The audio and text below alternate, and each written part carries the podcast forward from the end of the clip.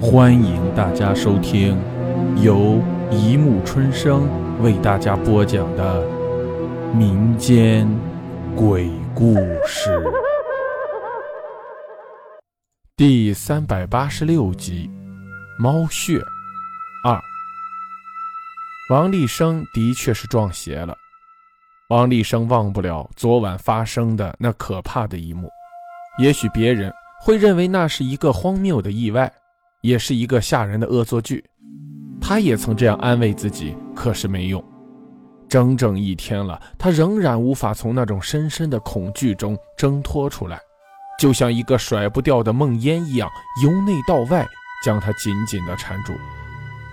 由于班主任不再去网吧突袭了以后，那些整天爱泡网的学生变得更加肆无忌惮，以前还跟老师编些乱七八糟的理由来请假。现在他们想去随时就去，课也懒得上。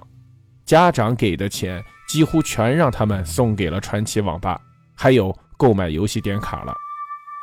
传奇网吧是六桥镇唯一的一间网吧，做了最好的监控系统和通话设备，夜晚跟平时没什么两样。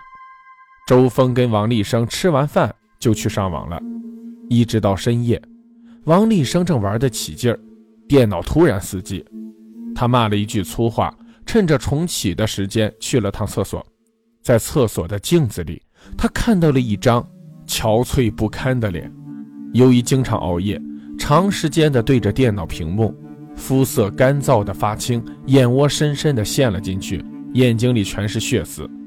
加上王立生本来就很瘦，这会儿从镜子里看起来，他活像一具刚从坟墓里爬出来的僵尸。王立生看着镜子里的自己，莫名其妙地打了一个冷战。他用水洗了把脸，又坐回到电脑前面。他的电脑屏幕上是一片漆黑，那种黑并不像关机的自然黑，而是一种说不出来的奇怪的黑色。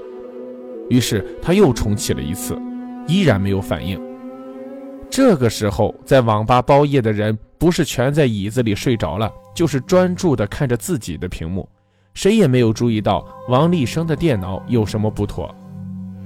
正当王立生准备叫网管的时候，黑漆漆的屏幕上出现了一些白色的小圆点，那些小圆点似乎还在动，就像是刚刚脱离母体的幼虫，正在不安分地蠕动着，慢慢的竟变成了一些模糊不清的文字，因为字太小了。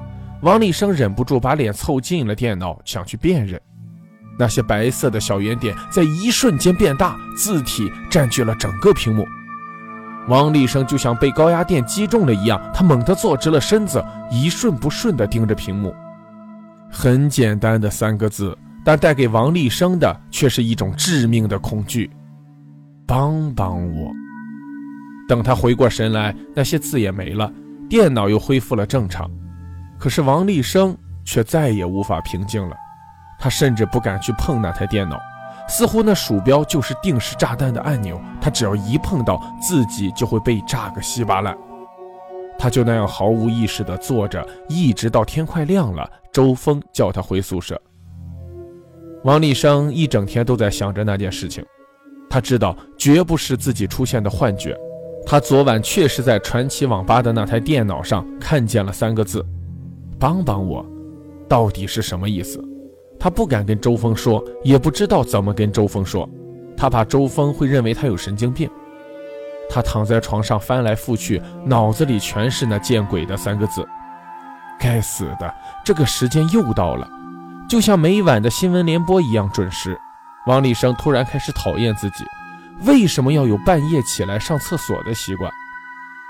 王立生懊恼地撕了一团纸，摸着黑。走出了宿舍，他这会儿有点害怕，都是昨晚那台电脑闹的。但他更不想叫醒周峰。周峰总说他不够霸气，如果让周峰知道自己连上厕所都害怕，不仅仅是周峰，只怕其他同学牙齿都会笑掉。一道闪电划破夜空，照亮了沉睡中的其他人。王立生不由自主地朝厕所方向跑了过去。厕所里很安静。安静的，只能听见自己心脏跳动的声音。日光灯因为蒙上了一层灰尘，照出来的光，此时竟是一种诡异的淡蓝色。为了壮胆，王立生吹起了口哨，可是没吹两句，他就退了一步。口哨声在厕所里听起来有一种空洞的回响，吹得他毛骨悚然。他努力地想着其他的事情，想着李雪那双清澈动人的眼睛，可是想着想着，李雪的眼睛不知不觉的竟被电脑屏幕上那三个可播的字代替了。王立生记得，昨晚大概也就是在这个时候。传奇网吧的一台电脑突然死机，漆黑的屏幕上出现了三个莫名其妙的字。王立生觉得自己快要疯了，他再也不敢蹲了，穿好裤子推开门，他打开水龙头，匆匆洗了一下手，正准备离开，他突然听到了一阵若有若无的声音。好了，故事播讲完了，欢迎大家评论、转发、关注。谢谢收听。